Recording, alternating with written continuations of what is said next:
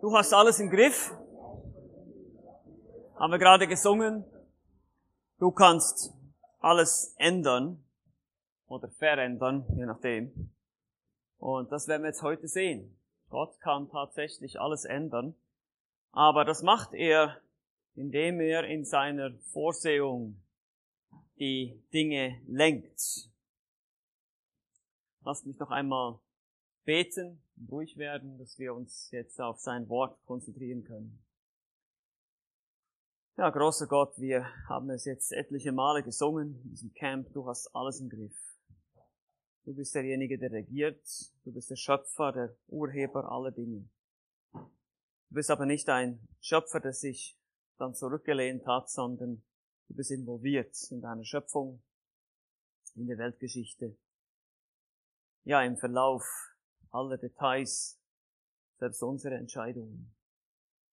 Ja, und das ist so beruhigend zu wissen, dass du in Kontrolle bist, dass nicht, dass wir nicht irgendeinem unpersönlichen Schicksal ausgeliefert sind, sondern einem liebenden und barmherzigen Gott, der es gut meint mit uns. So lass uns heute einmal mehr deine Güte sehen in deinem Wort. Amen. Ihr kennt vielleicht den Spruch, der Teufel steckt im Detail.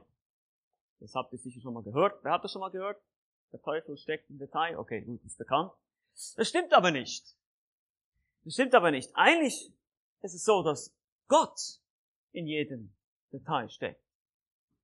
Und das ist vielleicht eine Wahrheit, die muss man sich erstmal nochmal so auf der Zunge zergehen lassen, okay? Gott lenkt wirklich alle Dinge, wirklich alles.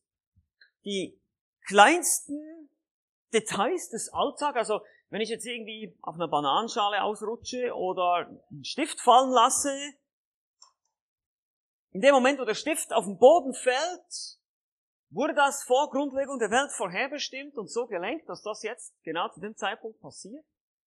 Unvorstellbar, wie viel Gott lenkt und involviert ist, wie er eben nicht ein Gott ist des Deismus. Der Deismus er sagt, Gott hat die Welt geschaffen und hat sich dann zurückgelehnt. Die Welt oder das Universum ist so wie eine Aufziehuhr und er lässt das Ding dann einfach laufen und guckt mal, was passiert. Nein, so ist unser Gott nicht. Er ist involviert. Und das sehen wir gerade heute ganz besonders in diesen beiden Kapiteln, im Buch Esther, im Kapitel 6 und 7. Gott lenkt die Schlaflosigkeit eines Königs, Bürokraten, die für fünf Jahre vergessen, einen Wohltäter zu belohnen, den Griff zum richtigen Buch oder zur richtigen Schriftrolle, den Blick auf die richtige Stelle in dieser Schriftrolle, das Timing einer Begegnung, all diese Dinge sind kein Zufall. Gott steckt in jedem Detail. Und er steuert und lenkt und kontrolliert alles in diesem Universum durch seine Vorsehung. Das ist das, was das Buch Esther uns nahe bringt und wie Gott in seiner Vorsehung sein Volk bewahrt, seine Verheißungen wahrmacht. Wisst ihr, jeder kann euch irgendwas versprechen. Ich kann euch irgendein Versprechen geben oder jemand anderes. Und selbst wenn wir ehrliche Menschen sind und versuchen, diese Versprechen zu halten, so sind wir doch bestimmten Grenzen unterworfen. Es kann sein, dass ich krank werde und dass ich morgen nicht hier bin, dass ich einen Unfall habe. Dann kann ich dieses Versprechen nicht einlösen. Gott kennt solche Grenzen nicht. Er ist unbegrenzt.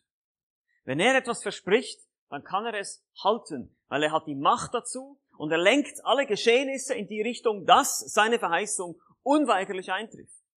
Alles, was er gesagt hat, geschieht. Und deshalb ist die Bibel, sein Wort, auch so zuverlässig. Deshalb gibt es hier drin tausende von Prophetien, die sich teilweise schon erfüllt haben und viele von ihnen oder einige stehen noch aus. Aber das kann man nachprüfen. Dinge, die aufgeschrieben wurden, die zwei, dreihundert Jahre später passiert sind. Man kann das alles nachvollziehen. Gott ist ein Gott, der die Weltgeschichte im Griff hat. Was haben wir bisher gesehen? Was haben wir gesehen? Was, was geschah im Kapitel 1? Wir gehen jetzt mal ein bisschen Kapitel für Kapitel durch, dass wir so den Anschluss kriegen jetzt an die Geschichte. Wir haben verschiedene Personen kennengelernt. In Kapitel 1 haben wir wen kennengelernt? Wer weiß es noch? Nee, noch nicht Esther. In Kapitel 1, in Kapitel 1 Ahasveros, genau, der Partykönig. Wir begegnen ihm als erstes. Die Geschichte baut somit auf, gibt uns den Background ein bisschen, seine 187 87 Tage lange Party. Und dann seine widerwillige Frau, die Vashti, genau, die sagt nein, kommt nicht zur Party und wird kurzerhand abgesetzt. Dann finden wir im Kapitel 2, was finden wir da? Mordechai, genau, der Jude, was war er?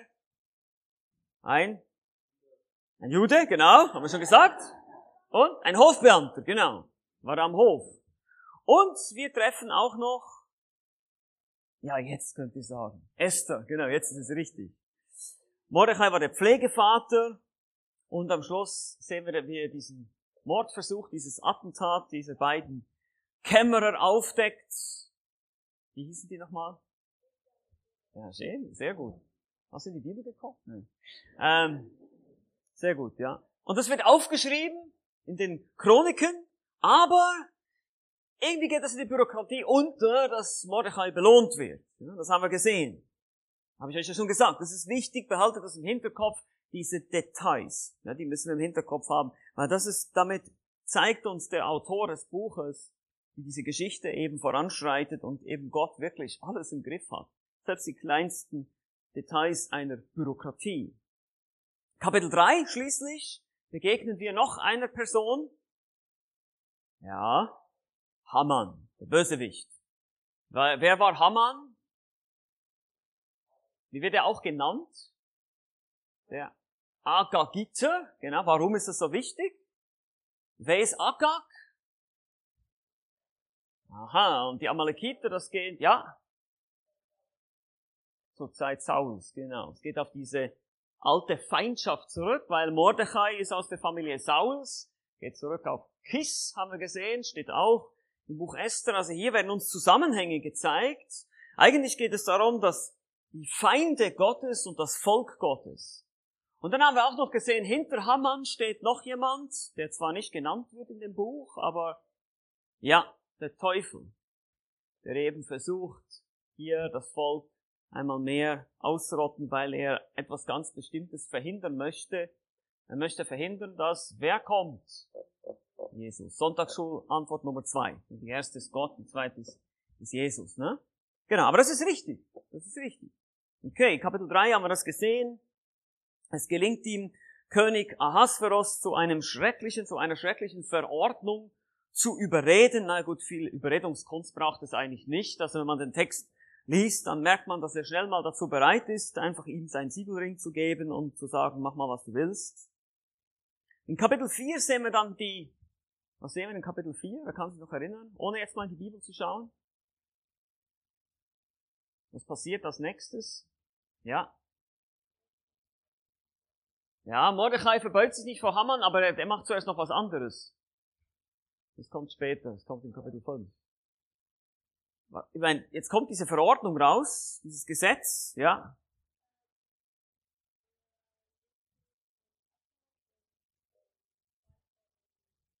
Genau, der Mehlsack. Nee, wann war das nochmal? Das haben wir gestern gehört, ne?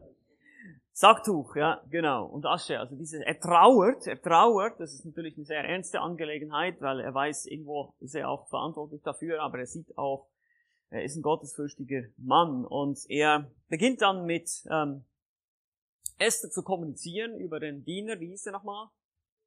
Nee. Der Diener, der Esther schickt ihn. Hattach, genau. Hattach. Der wird geschickt und er soll ihm Kleider bringen, er lehnt sie ab und dann wird es, geht es ein bisschen hin und her und schließlich kommt es zu dieser Schlüsselaussage in Kapitel 4, Vers 14, das haben wir auch gesehen wo er dann schließlich sagt, und wer weiß, ob du nicht wegen einer Zeit wie dieser zum Königtum gekommen bist. Und Hilfe wird von einer anderen Seite kommen, wenn du nicht reagierst. Aber wir sehen, Esther vertraut auf Gottes Gnade, sie vertraut auf Gottes Souveränität, aber das bedeutet nicht, dass sie nicht handelt. Das haben wir gestern gesehen. Sie wagt es und tritt vor den König in Kapitel 5. Sie riskiert aus menschlicher Sicht Kopf und Kragen.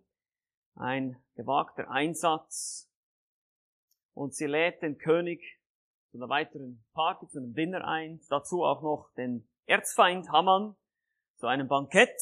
Und was ist mit Haman? Man kann sich vorstellen, er platzte vor Stolz und Wichtigkeit, aber auch vor Wut. Er platzte auch vor Wut, weil er immer noch sah, dass Mordechai sich eben nicht vor ihm verbeugte. Und so lässt er einen Pfahl, einen Holzstamm anfertigen. Wir haben gesagt, äh, manche Übersetzungen sagen Galgen, aber es war wahrscheinlich eher so ein Holzpfahl, so was ähnliches wie ein Kreuz, wo Menschen dran festgebunden wurden oder eben sogar aufgespießt.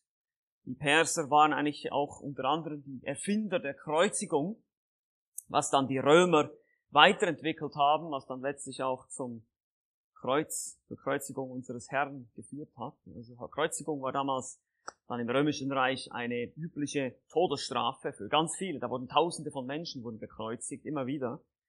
Vor allem eben ganz schlimme Kriminelle, Mörder, Terroristen, solche Leute kamen ans Kreuz oder eben an den Pfahl hier. Und so hat Haman jetzt diesen Galgen oder diesen Pfahl aufrichten lassen und er macht sich auf den Weg in Richtung Palast. Wahrscheinlich schon die ganze Nacht hindurch hat er an diesem Galgen gearbeitet. Und wir werden sehen, wie Gott dieses ganze, diese ganze Begegnung jetzt richtig getimt hat. Es sollte nämlich alles anders kommen. Das Blatt sollte sich jetzt wenden. Der Spieß wird umgedreht. Und deshalb, das ist das Thema, das Blatt wendet sich. Das Blatt wendet sich. Und das beginnt wieder einmal mehr mit einem interessanten Detail, mit einer schlaflosen Nacht die ersten drei Verse in Kapitel 6, heißt es, in derselben Nacht. Das ist interessant, wir haben immer wieder dieses, könnt euch erinnern, nach diesen Begebenheiten, und es geschah am dritten Tag. Und jetzt sehen wir noch in derselben Nacht, ja, könnt euch erinnern, Esther hat den König und Haman eingeladen, sie haben dieses Dinner gehabt, der König stellt die Frage, sie sagt, ganz diplomatisch, indem sie ihm erstmal ziemlich viel Honig um den Mund schmiert. Am Schluss, ja, ich sag's dir morgen. Jetzt ist der nächste Tag und jetzt noch in derselben Nacht, nach der ganzen Geschichte, konnte der König nicht schlafen, heißt es hier. Der König konnte nicht schlafen. Und er ließ das Buch der Denkwürdigkeiten der Chronik herbringen. Daraus wurde dem König vorgelesen. Wie gesagt, der König konnte nicht schlafen. Man weiß nicht warum. Vielleicht Sorgen um die Finanzen oder zu viel gegessen am Bankett von Esther, keine Ahnung. Er grübelte darüber, Esther, was Esther wohl für eine Bitte an ihn richten würde. Vielleicht war es das, was ihn beschäftigt. Aber Gott selbst sorgte letztlich im Hintergrund dafür, dass er genau in dieser Nacht nicht schlafen konnte.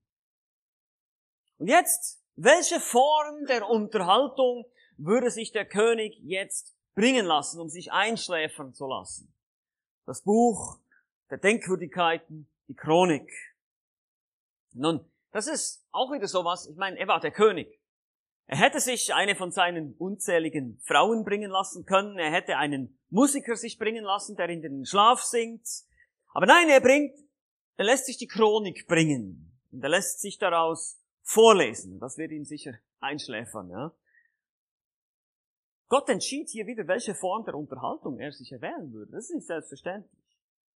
Aber nicht nur das, nicht nur die, die Wahl der Unterhaltung oder Unterhaltung, der Einschläferungsmethode, sehen wir das, ja, wie sie dann vorlesen.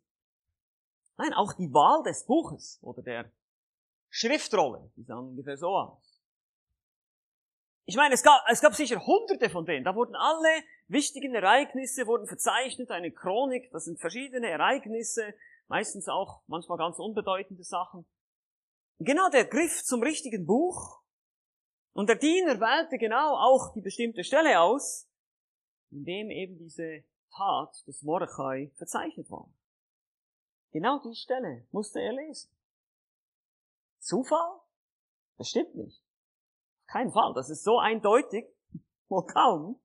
In Vers 2 heißt es dann, so schön hier formuliert, da fand sich, dass darin geschrieben war, wie Mordechai angezeigt hatte, dass Bigtan und Teres oder Teresh, die beiden Kämmerer des Königs, die die Schwelle hüteten, danach getrachtet hatten, Hand an den König Ahasveros zu legen. Ich meine, das war vor fünf Jahren, erinnert euch. bisschen an die Chronologie. Das ist fünf Jahre her fast. Mordechai hat das Attentat dieser beiden Torwächter, die haben die Schwelle gehütet, heißt es hier. Das waren wohl irgendwelche Torwächter. Das war ja zur Zeit, als Ahasveros schon seine zweite Sammlung von Jungfrauen einbrachte. Es gab sicher viel Verkehr hin und her auf dem Palast. Diese beiden haben dann ein Attentat geplant. Da erschreckt der König jetzt auch. Sein Ruf stand in Gefahr. Wir haben das schon gehört. Die Perser waren normalerweise schnell dabei, Leute zu belohnen. Wenn die irgendwas Gutes getan haben, sollten die ziemlich schnell belohnt werden. Und er fragt in Vers 3, was für eine Ehre und Würde haben wir dafür Mordechai zuteil werden lassen? Die Antwort der Knechte, man hat ihm gar nichts gegeben. Wie schon gesagt, Mordechai war wohl ein sehr demütiger Mann, das können wir hier auch wieder sehen. Er forderte das nicht ein. Er ließ das quasi über sich ergehen, warum auch immer, aber das war offenbar seine Einstellung. Und der König musste etwas tun. Aber wir kennen ja König Ahasveros mittlerweile schon ein bisschen, wofür ist er auch noch bekannt? Nebst Partys und Frauen und Weingelage. Er kann schlecht Entscheidungen treffen. Deshalb braucht er wieder was? Er ruft nach einem Berater. Er braucht wieder einen Berater. Er ruft danach. Und so kommt es jetzt zu einer erstaunlichen Wendung im Vers 4. Der König fragte, wer ist im Hof? Gibt es irgendwo einen Berater mitten in der Nacht? Am frühen Morgen wahrscheinlich mittlerweile. Wer ist im Hof? Und dann lesen wir weiter. Und das ist ja wirklich interessant. Nun war Haman gerade in den äußeren Hof. Das, also es ist wirklich, das Timing könnte nicht perfekter sein. Ist es nicht so? Es geht nicht besser. Er ist gerade in den äußeren Hof des königlichen Hauses gekommen um dem König zu sagen, er solle Mordechai an den Holzstamm hängen lassen. Stellt euch das mal vor. Also der war jetzt gerade hier, er wollte ihn ermorden und er hat jetzt gerade, er denkt gerade darüber nach, wie können wir den belohnen. Wenn das nicht Ironie ist. Gott hat wirklich Humor, auch ein bisschen, ne? Ironie. Den er für ihn bereitet hatte. Wie gesagt, er war die ganze Nacht schon daran, diesen Galgen oder diesen Pfahl zu erstellen, da auf diesem wahrscheinlich irgendwo auf einem hohen Podest, auf einem Gebäude, damit es möglichst jeder sehen konnte. Das Timing ist perfekt. Es könnte nicht besser sein. Und Haman war ja schon so eingelullt in seiner Selbstsicherheit durch das Abendessen mit Esther und dem König, so stolz und selbstsicher. Und jetzt kommt der König und ruft ihn zu sich und Haman denkt sich, wow, jetzt werde ich auch noch in das private Schlafgemach des Königs gerufen, um ihn zu beraten. Ich muss ja wirklich ein wichtiger Mann sein. Und in Vers 6 kommt dann diese Frage, was soll man mit dem Mann machen, den der König gern ehren möchte? Haman, das kann ja nur einer sein. Das muss ich sein. Wir haben es schon gesehen, Haman liebt das Pronomen ich meine und meins, meine Herrlichkeit, meine Söhne, mein Reichtum, mein Erfolg, meine Macht. Alle müssen sich vor mir verbeugen. Ja, das muss er, also das kann ja kein anderer sein, Haman aber dachte in seinem Herzen, wem anders sollte der König Ehre weisen wollen als mir? Der war so voll von sich selbst. Stolz kommt vor dem, was? Zusammenbruch. Hochmut kommt vor dem Fall. Wir sehen auch übrigens, wie das Buch der Sprüche oder wie Esther, diesem Buch Esther viele Parallelen zum Buch der Sprüche gibt. Immer wieder erfüllen sich Weisheiten aus dem Buch der Sprüche. Also, Haman macht seinen Vorschlag. Vers 7 bis 9. Für den Mann, den der König gern ehren möchte, welcher natürlich niemand anderes ist als ich, sollte man ein königliches Gewand herbringen, das der König selbst trägt, und ein Pferd, auf dem der König reitet, und auf dessen Kopf ein königlicher Kopfschmuck gesetzt worden ist. Und man soll das Gewand und das Pferd den Händen eines der vornehmsten Fürsten des Königs übergeben, damit man den Mann bekleide, den der König gern ehren möchte, und man soll ihn auf dem Pferd in den Straßen der Stadt umherführen und vor ihm her ausrufen lassen, so macht man es mit dem Mann, den der König gern ehren möchte. Wow! Man beachte hier, königliches Gewand, königliches Pferd, königlicher Kopfschmuck. Es war ihm nicht genug, der zweitmächtigste Mann. Er wünschte sich am liebsten König zu sein. Wir haben das schon gesehen. Wer von Reichtum, wer nach Reichtum strebt, wird vom Reichtum nie genug kriegen. Wer nach Macht strebt, wird von der Macht nie genug kriegen. Er ist nicht zufrieden. Aber wie wird es wohl weitergehen? Nun, er sollte jetzt seine Schelle ins Gesicht kriegen hier. Bis jetzt war das für Haman eine Erfolgsstory. Ja, sein Aufstieg, die Ehre, die Position, das zweitmächtigste Mann in Persien, einem Reich von 127 Provinzen. Das alles platzte in diesem Moment wie eine Seifenblase. Weg. Vers 10, da sprach der König zu Haman, Eile, nimm das Gewand und das Pferd, wie du gesagt hast, und mache es so mit. Und jetzt müsst ihr euch das Gesicht vorstellen von Haman. Mordechai, dem Juden. Oh. Also man kann sich richtig vorstellen, wie sein Gesicht wahrscheinlich irgendwie zusammengefallen ist oder keine Ahnung, aber das hätte ich wirklich sehen wollen. Das, das hätte ich echt sehen wollen. Hier seht ihr, wie Haman davon träumt, wie er selber auf dem Pferd sitzt und den königlichen Schmuck trägt und vor ihm das ausgerufen wird. Und jetzt musste Haman genau das Gegenteil tun. Er musste derjenige sein, der unten ist und dem Mann die Ehre erweisen, den er so sehr gehasst hat. Es ist auch interessant zu bemerken, dass König Ahasveros Mordechai den Juden nennt. Hat nicht derselbe König auch beschlossen, dass man alle Juden umbringen sollte in seinem Reich? Hat er wahrscheinlich gar nicht mehr drüber nachgedacht. Weiß nicht. Also der König Ahasveros, echt, wirklich. Naja, eben, wie schon gesagt, Haman sollte wollte, dass das der Tag seines größten Triumphes würde und es wurde der Tag seiner größten Niederlage. Vers 11. Da nahm Haman das Gewand und das Pferd und bekleidete Mordechai und führte ihn auf der Straße oder auf die Straßen der Stadt und rief vor ihm her, so macht man es mit dem Mann, der den König gern ehren möchte. Stellt euch das mal vor. Ich meine, Haman, er, er musste das Pferd holen. Er musste Mordechai rufen, ihm alles erklären. Er musste Mordechai einkleiden, ihn aufs Pferd setzen, ihn herumführen und alle Menschen auffordern, ihn zu ehren. Diesen, Mann, von dem er sich so sehr gewünscht hat, dass er sich vor ihm verbeugt. Welche Ironie. Welche Ironie. Er musste diesem Mann den ganzen Tag dienen, von dem er wollte, dass er sich vor ihm verbeugte.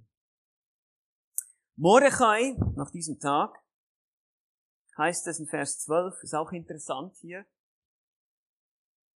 Darauf, nachdem das vorbei ist, kehrte Mordechai zum Tor des Königs zurück. Er geht einfach zurück an seine Arbeit. Ich finde das auch so schön. Das ist nicht so ein Mann, der sich irgendwie jetzt, oh, jetzt bin ich hier der King, ja, jetzt will ich vielleicht morgen auch nochmal, nee, nee, geht einfach zurück an seine Arbeit. Und Haman eilte, niedergeschlagen, wie so ein, wie so ein kleines Hündchen, das den Schwanz einzieht, ja, mit verhülltem Haupt, nach Hause. Sein ganzer Plan war zunichte. Mordechai umzubringen war nun jetzt unmöglich. Ich meine, wie sollte er jetzt noch dem König den Vorschlag machen, diesen Mann an den Galgen oder an den Pfahl zu hängen? Das ist unmöglich. Und selbst wenn er sich verlangen würde, dass Mordechai sich vor ihm niederbeugt, wäre das lächerlich, nachdem er ihn jetzt so geehrt hat vor allen Menschen. Der ganze Plan war im Eimer. Zu Hause angekommen erzählt er alles seiner Frau und seinen Freunden und anstatt ihn zu trösten, Vers 13, wenn Mordechai, vor dem du zu fallen begonnen hast, vom Samen der Juden ist, so kannst du nichts gegen ihn ausrichten, sondern du wirst gänzlich vor ihm fallen. Toll, vielen Dank auch. Danke, liebe Frau, dass du mich so aufbaust. Ja, das war, aber das hätte sie mir auch früher verklickern können, dass, äh, wenn er von den Juden ist, dass man keine Chance hat gegen ihn. Äh, Haman hat den Mord aller Juden geplant. Keine gute Idee. Das ist ein schlechtes Omen für dich. Sie kannte wohl auch die Verheißungen, aber Haman wollte sie wahrscheinlich eben nicht hören. Und das zeigt uns auch ein bisschen, dass Haman schon wusste, welche Verheißungen über Israel ausgesprochen war, was das für ein Gott war. Und Vers 14 lesen wir noch, während sie aber noch mit ihm redeten, kamen die Kämmerer des Königs und führten Haman rasch zu dem Mahl, das Esther zubereitet hatte. Sollte seine Henkersmahlzeit werden. Lassen Sie noch mal kurz innehalten, bevor wir ins Kapitel 7 gehen. Anwendungen. Einmal mehr. Gott ist souverän, aber er kontrolliert die alltäglichsten Dinge. Das ist sehr augenscheinlich hier. Das ist sehr deutlich in diesem Kapitel, deutlicher als in den anderen. Eben die Wahl des Buches, der, der, der Abschnitt, der gerade gelesen wurde, die Wahl der Unterhaltung des Königs, all diese ganzen verschiedenen kleinen, scheinbar oder unscheinbaren Details. Daher auch du. Verachte die Details des Lebens nicht. Wenn du dir das falsche Buch ausgeliehen hast irgendwo oder ein Stift zu Boden fällt, dann hat das irgendwo einen Sinn. Ist nicht sinnlos. Ist schwierig für uns. Wir sehen natürlich das große Bild nicht. Wir sehen nicht den Plan, den Gott hat damit. Wir werden es vielleicht auch nie erfahren, keine Ahnung. Scheinbar sinnlose, unscheinbare Details unseres Lebens können vielleicht in zehn Jahren oder in 20 Jahren Auswirkungen haben. Und das sind vielleicht Dinge, die Gott jetzt plant und vorbereitet, von denen wir gar nichts wissen. Und das ist vielleicht auch heilsam für dich und mich, das zu verstehen. Wir sind nur ein kleiner Teil dieses Plans. Keiner von uns ist die Hauptfigur. Die Hauptfigur ist einer, und das ist Gott selbst. Er verherrlicht sich. Und deshalb kann es sein, dass mein Leben scheinbar unbedeutend ist. Dass ich vielleicht nie, weiß nicht, der große Evangelist werde oder der große Missionar, der irgendwie nach Afrika geht und Millionen von Menschen kommen zum Glauben durch mich oder was weiß ich. Wir werden vielleicht nie diese großen Leute sein, die wir in der Kirchengeschichte oder auch in Geschichten, Missionsgeschichten lesen. Aber wir sind nicht wir sind nicht die Hauptfigur, wir sind so ein kleines Puzzleteil oder eine kleine, ein Faden in einem großen Teppich, den Gott webt. Und wenn man den dann von weitem sieht, sieht man das schöne Muster. Aber wenn man ganz neu herangehst, wenn du dich nur selber als Faden siehst, dann merkst du, pff, ich denke, ich bin bedeutungslos. Aber so ist es nicht. Und deshalb sieh dich als ein Teil eines Ganzen, eines wunderbaren Mosaiks, das Gott zusammenfügt. Wer weiß, was Gott gerade vorbereitet durch dich? Die Rettung von 15 Millionen Menschen? Vielleicht? Weiß es nicht. Keine Ahnung. Wir wissen nicht, dass wir unsere Entscheidungen und unser Leben für Auswirkungen haben wird auf andere, auf Leute, die mit uns zu tun haben, wiederum andere. All diese Entscheidungen lenkt Gott zu seinem Ziel. Und deshalb auch wichtig, Gott lässt sich Zeit. Wie gesagt, Mordechai musste fünf Jahre warten. Er wusste nicht, warum er diese Belohnung nicht bekommen hat. Er bestand auch nicht darauf. Er entschied sich, wahrscheinlich, vielleicht hat er gar nicht so drüber nachgedacht, wir wissen es nicht, das sind alles Vermutungen. Auf jeden Fall hat er sie nicht eingefordert. Vielleicht bekommen wir manchmal auch nicht sofort, was wir wollen. Die Schule, die Ausbildung, den Lehrer, den wir vielleicht lieber gehabt hätten als einen anderen, keine Ahnung. Wenn man überhaupt einen Lehrer gern hat. Aber das ist, das ist Gott, der hier wirkt, der uns, wenn du gläubig bist, wenn du sein Kind bist, der alles zu deinem Besten mitwirken lässt. Sprüche 10, Vers 28 heißt es, das Warten der Gerechten wird Freude werden. Aber die Hoffnung der Gottlosen wird verloren sein. Das ist natürlich wichtig. Du musst eine Beziehung zu Gott haben. Du musst den Herrn Jesus Christus kennen. Du musst mit ihm unterwegs sein, dass diese Verheißungen für dich gelten. Weil sonst bist du Teil des Problems und nicht Teil der Lösung. Haben wir schon gesehen. Und hoffentlich wirst du Teil der Lösung sein. Hoffentlich wirst du hier wirklich Teil des Erlösungsplanes Gottes sein. Und deshalb, wenn Gott dich warnt, dann höre. Haman hatte viele Warnungen. Er war nicht unbelehrt. Ein solcher Mann, der in so einer mächtigen Position war, der wusste genau Bescheid über das Volk der Juden. Er kannte ja die Gesetze. Er konnte sie ja so schön verdrehen und sagen, sie halten deine Gesetze nicht, sie haben ihre eigenen Gesetze. Er wusste über ihren Gott Bescheid kannte die Familie von Mordechai. Er kannte sicherlich auch die Geschichte von Saul und Agag. Er wurde gewarnt, er war gewarnt. Und die Zeichen standen schlecht und jetzt geschehen, geschehen diese Dinge, das Blatt wendet sich, aber er hat nicht Buße getan. Er hat nicht gesagt, okay, ich, ich gehe nicht zu diesem Bankett, ich, ich muss mir jetzt erstmal Gedanken machen, ich muss erstmal nachdenken, ich muss erstmal Buße tun hier. Ich, die Zeichen stehen schlecht, sondern er geht mit zum Bankett. Und so kommen wir jetzt ins Kapitel 7. Ein böses Ende für den Feind. So kam nun der König mit Haman zum Trinkgelage. Das sehen wir dann jetzt in Kapitel 7. Haman muss immer noch sehr durchgerüttelt sein von den Ereignissen des Tages. Er riss sich wahrscheinlich zusammen und dachte, na ja, wenigstens noch etwas Gutes heute.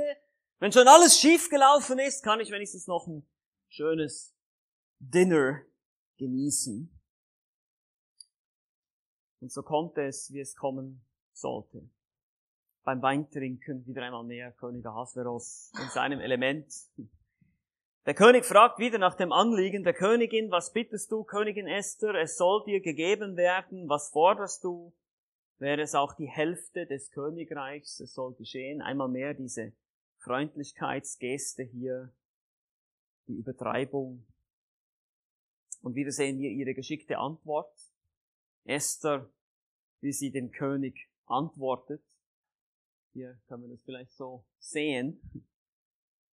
Habe ich Gnade vor dir gefunden, o König.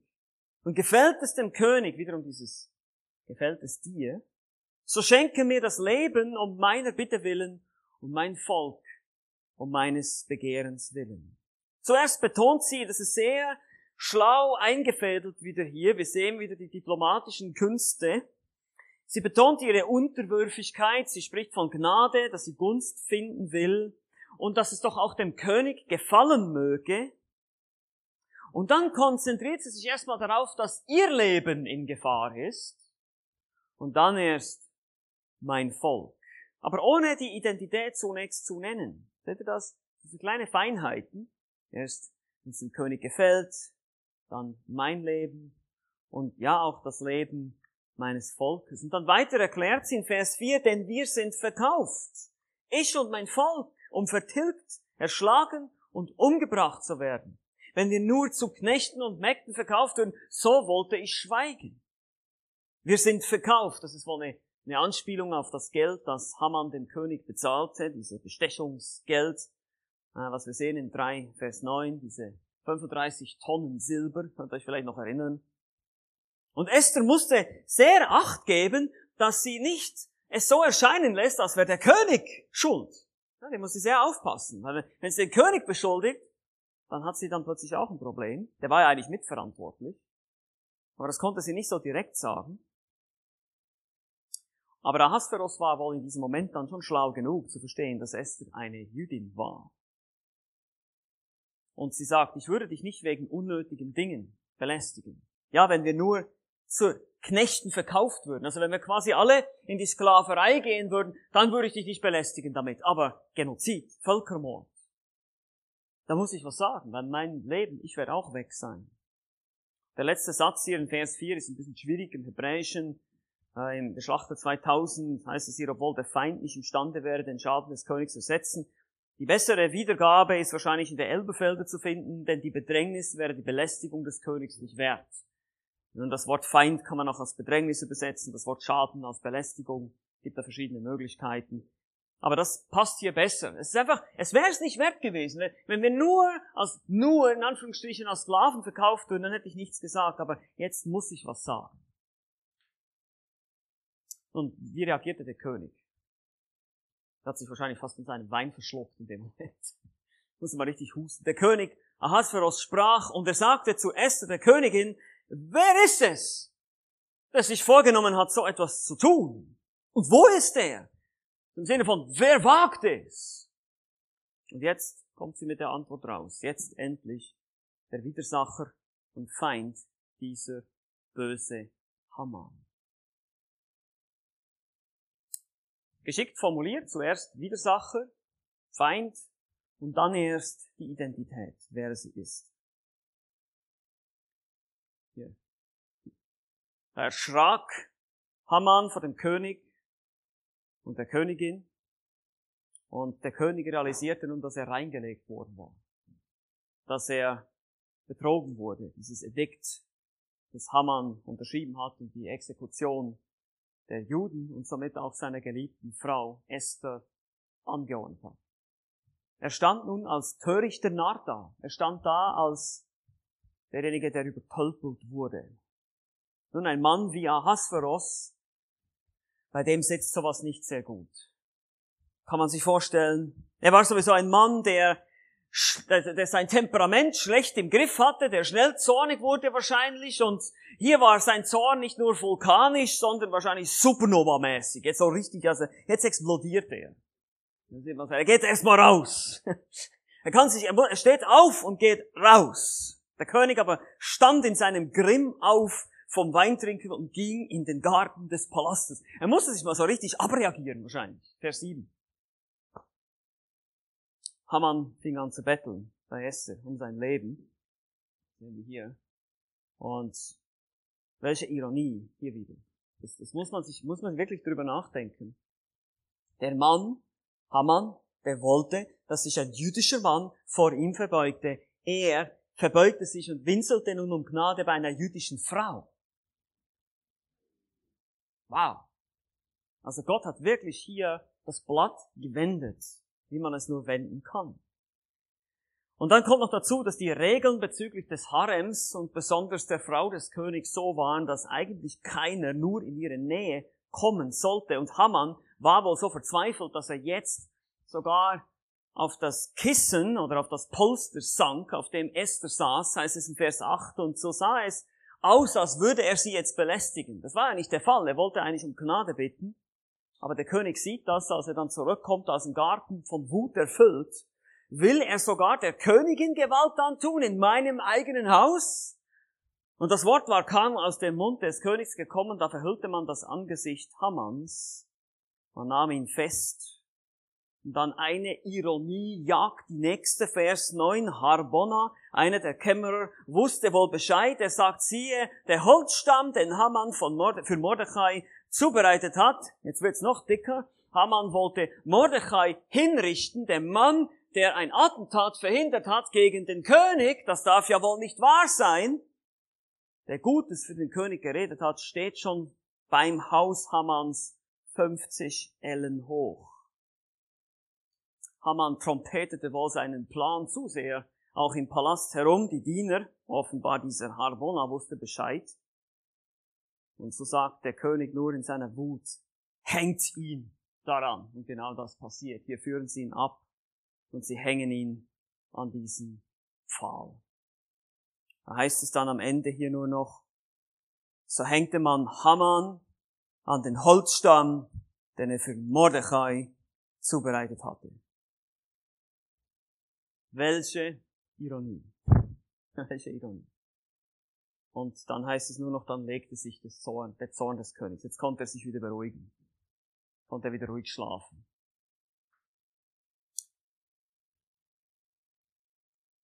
Lass uns hier noch ein paar Dinge lernen, ein paar Anwendungen mit auf den Weg nehmen. Die erste ist sehr praktisch, habe den Mut, Unrecht entgegenzutreten. Ich habe euch das schon gesagt. Alles, was böse Menschen brauchen, sind gute Menschen, die nichts unternehmen. Das kann sein im Kleinen, in unserem Alltag, vielleicht nicht auf dieser großen Ebene, wie das jetzt für Esther der Fall war, wie sie jetzt das ganz geschickt einfädeln musste, wie sie das jetzt dem König Ahasveros verklickern konnte. Aber vielleicht beobachten wir etwas in der Schule, wie jemand schlecht behandelt wird, gemobbt wird, wir helfen nicht, wir drehen den Kopf, wir schauen nicht hin, Benachteiligten, Schwachen und so weiter. Wenn Unrecht geschieht, dann sollten wir auch als Christen diesem Unrecht entgegentreten. Ja, wir sollten auch Behörden einschalten. Wir sollten zu den Lehrern gehen oder meinetwegen zur Polizei, wenn es irgendwelche kriminellen Dinge sind. Das ist richtig. Das sollen wir tun. Wir können das Unrecht, die Ungerechtigkeit nicht einfach so dulden. Wenn wir nichts tun können, ist was anderes. Aber wenn wir es tun können und wir tun es nicht, Jakobus 4, 17, dann ist es Sünde. Zweitens, du erntest, was du säst. Ein weiteres Prinzip, ein biblisches Prinzip, welches wir zu Herzen nehmen sollen. Haman ist natürlich ein Extrembeispiel hier. Er säte Hass. Er plante Mord, er wollte Macht und er erntete genau das für sich selbst. Er war dann letztlich der Ermordete, der Exekutierte. Und so heißt es in Galater 6, Vers 7, irrt euch nicht. Gott lässt sich nicht spotten. Denn was der Mensch sät, das wird er auch ernten. Das, lass uns mal drüber nachdenken. Was du säst, wirst du ernten. Gott hat Acht auf seine Gerechten, er schaut auf unser Tun, er ist nicht blind, er weiß alles und er lenkt diese Dinge. Und er kann sie verhindern. Er kann alles ändern. Er kann auch dich demütigen, wenn du stolz bist, wenn du nicht hören willst, wenn du deinen Weg gehst, wenn du nicht auf den Rat deiner Eltern hörst oder Leute, die dich lieben, die dir guten Rat geben, und du wendest dich davon ab, du belächelst das nur. Stolz kommt vor dem Zusammenhang. Hochmut kommt vor dem Fall. Irgendeinmal kommt die Abrechnung. Irgendeinmal rächt sich das. Vielleicht geht es viele Jahre gut, das kann sein. Es kann gut durchaus sein, dass du bestimmte Sünden, bestimmte schlechte Gewohnheiten jahrelang praktizierst. Und man merkt nichts davon. Das ist, jemand hat das mal verglichen mit einem Auto, bei dem man nie den Ölwechsel macht. Ja, das geht einige tausend Kilometer, 15.000 Kilometer mal locker. Da machst du keinen Ölwechsel, ist nicht nötig. Läuft ja noch, geht ja, funktioniert ja. Dann die nächsten 15.000 und die nächsten 15.000. Aber irgendwann mal, boom, dann hast du Motorschaden. Und dann kannst du das ganze Auto wegschmeißen.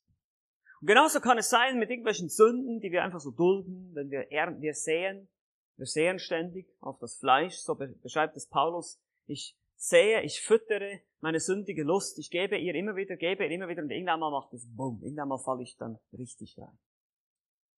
Und deshalb, was du säst, wirst du ernten, denke dran. Wir haben das vorhin gehört, Tobi hat dieses Buch vorgestellt, ähm, Gedanken für junge Männer. Gerade für junge Leute ist das entscheidend. Die Entscheidungen, die du jetzt triffst, die Gewohnheiten, die du dir jetzt aneignest, die werden dich ein Leben lang prägen. Ja, es ist immer noch möglich, mit 30 Jahren oder mit 40 Jahren oder mit 60 Jahren umzukehren und zu Gott zu kommen. Das ist möglich, klar ist es möglich. Aber woher willst du denn wissen, dass du überhaupt so lange lebst? Woher willst du wissen, dass du morgen nicht schon tot bist? Weiß keiner von uns. Niemand. Keiner weiß, ob er morgen noch lebt. Keiner weiß, ob er in der nächsten halben Stunde noch lebt. Das weißt du nicht. Das kannst du nicht. Du weißt es nicht. Und deshalb entscheide dich jetzt. Jetzt fang an, Gewohnheiten einzuüben. Und deshalb ist es auch nicht schlecht. Ich fand das so ermutigend, diese, diese Zeugnisse zu hören von, von Leuten, die eben nicht so, um das jetzt nicht runterspielen zu wollen, Lissy, dein Zeugnis, wenn sie hier, ich weiß nicht, ob sie hier sitzt, ne, ist nicht da, das will ich nicht runterspielen. Es ist auch schön, solche Geschichten zu hören. Ähm, ich bin auch jemand, der sowas zu erzählen hätte. Ich bin auch nicht christlich aufgewachsen. Ich habe auch ganz anders gelebt die ersten 20 Jahre meines Lebens. Aber es ist eben auch schön, das andere zu sehen. Wenn jemand von Anfang an mit dem Wort Gottes geprägt wurde und nie davon abwich und schon in jungen Jahren den Herrn suchte, so wie einst König Josia, das habe ich zwei, drei Leuten auch schon erzählt hier im Camp, König Josia in, in 2. Chronik 34, wo wir sehen, wie er in jungen Jahren den Herrn sucht. Und das sollst du auch tun. Du musst gar nicht in die Welt. Du musst das gar nicht alles erst ausprobieren. Das, es gibt einige hier drin, die können Zeugnis geben davon. Das brauchst du gar nicht. Geh da nicht hin. Das bringt nichts. Das verfüllt dich sowieso nicht. Sondern folge dem Herrn. Suche den Herrn. Die ganze Kraft. Und gewöhne dir diese Dinge an. Tägliches Lesen in der Bibel. Tägliches Gebet. Ja, ich weiß, es ist wieder eine lies mehr die Bibelanwendung, aber das ist nun mal so. Wir kommen nicht ums Lesen der Bibel herum, wenn wir geistlich wachsen. Kommst nicht drum herum. Heute kann man ja die Bibel auch hören. Man kann sie im, im, im iPhone oder im Smartphone kannst du sie mit dir haben und kannst sie auf deinen AirPods hören, was weiß ich. Aber beschäftige dich mit dem Wort Gottes. Gewöhn dir diese Dinge an, weil die Bibel hat einen Einfluss auf dein Denken. Gottes Wort wird dein Denken beeinflussen. Du wirst gute Gedanken haben und nicht mehr länger böse Gedanken. Du wirst immer mehr schmecken, wie gut der Herr ist und wie schlecht die Welt ist. Und diese bösen Gedanken mit guten Gedanken austauschen. Nur so könnt ihr geistig wachsen. Versteht ihr das? Es ist schwierig zu sagen, ich will mit einer Sünde aufhören, ich will mit einer Sünde brechen. Das ist wie, wenn ich euch sage, denke mal an einen blauen Elefanten. Denke nicht, Entschuldigung, denke nicht an einen blauen Elefanten. Denke nicht an einen blauen Elefanten. Denke nicht an einen blauen Elefanten. Woran denkst du? Ja. Was musst du tun, um nicht an den blauen Elefanten zu denken? Du musst an einen roten Elefanten denken. Denke an einen roten Elefanten. Siehst du, wie das geht in unserem Kopf? Und so ist es mit der Schrift. Du denkst an die Wahrheiten der Bibel und du denkst immer weniger an deine Sünde. Und so tauschen wir aus, das Austauschprinzip. So lernen wir geistlich zu wachsen.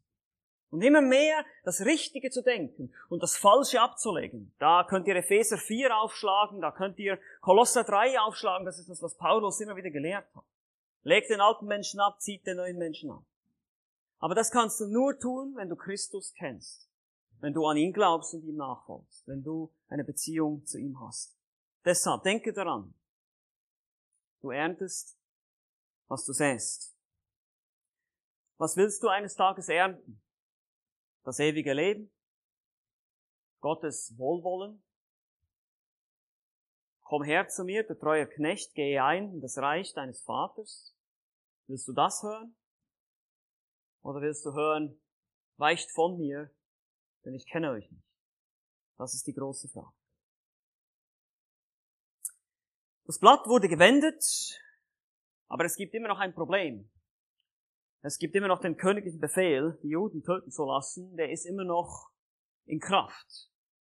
Wie werden wir dieses Problem, wie werden Esther und Mordechai jetzt dieses Problem lösen?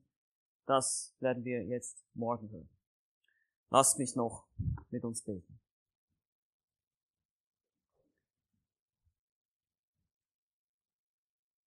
Vater im Himmel,